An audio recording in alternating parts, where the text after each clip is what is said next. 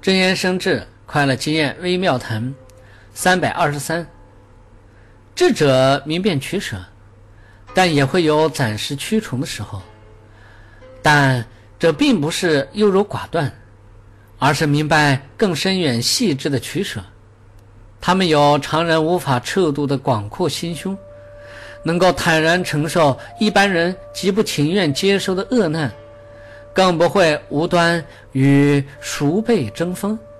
相反，如果我们所拼命追求的是眼前那一点点短暂利益、钱财、美誉、地位、尊严等等，因小失大，也都在所难免了。